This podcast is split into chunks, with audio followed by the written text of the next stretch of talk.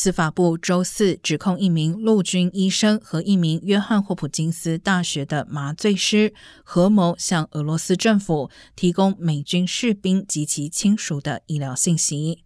根据起诉书，杰米·亨利是布拉格堡一名陆军少校。亨利的配偶安娜·加布里埃里安会说俄语，在约翰霍普金斯大学公职。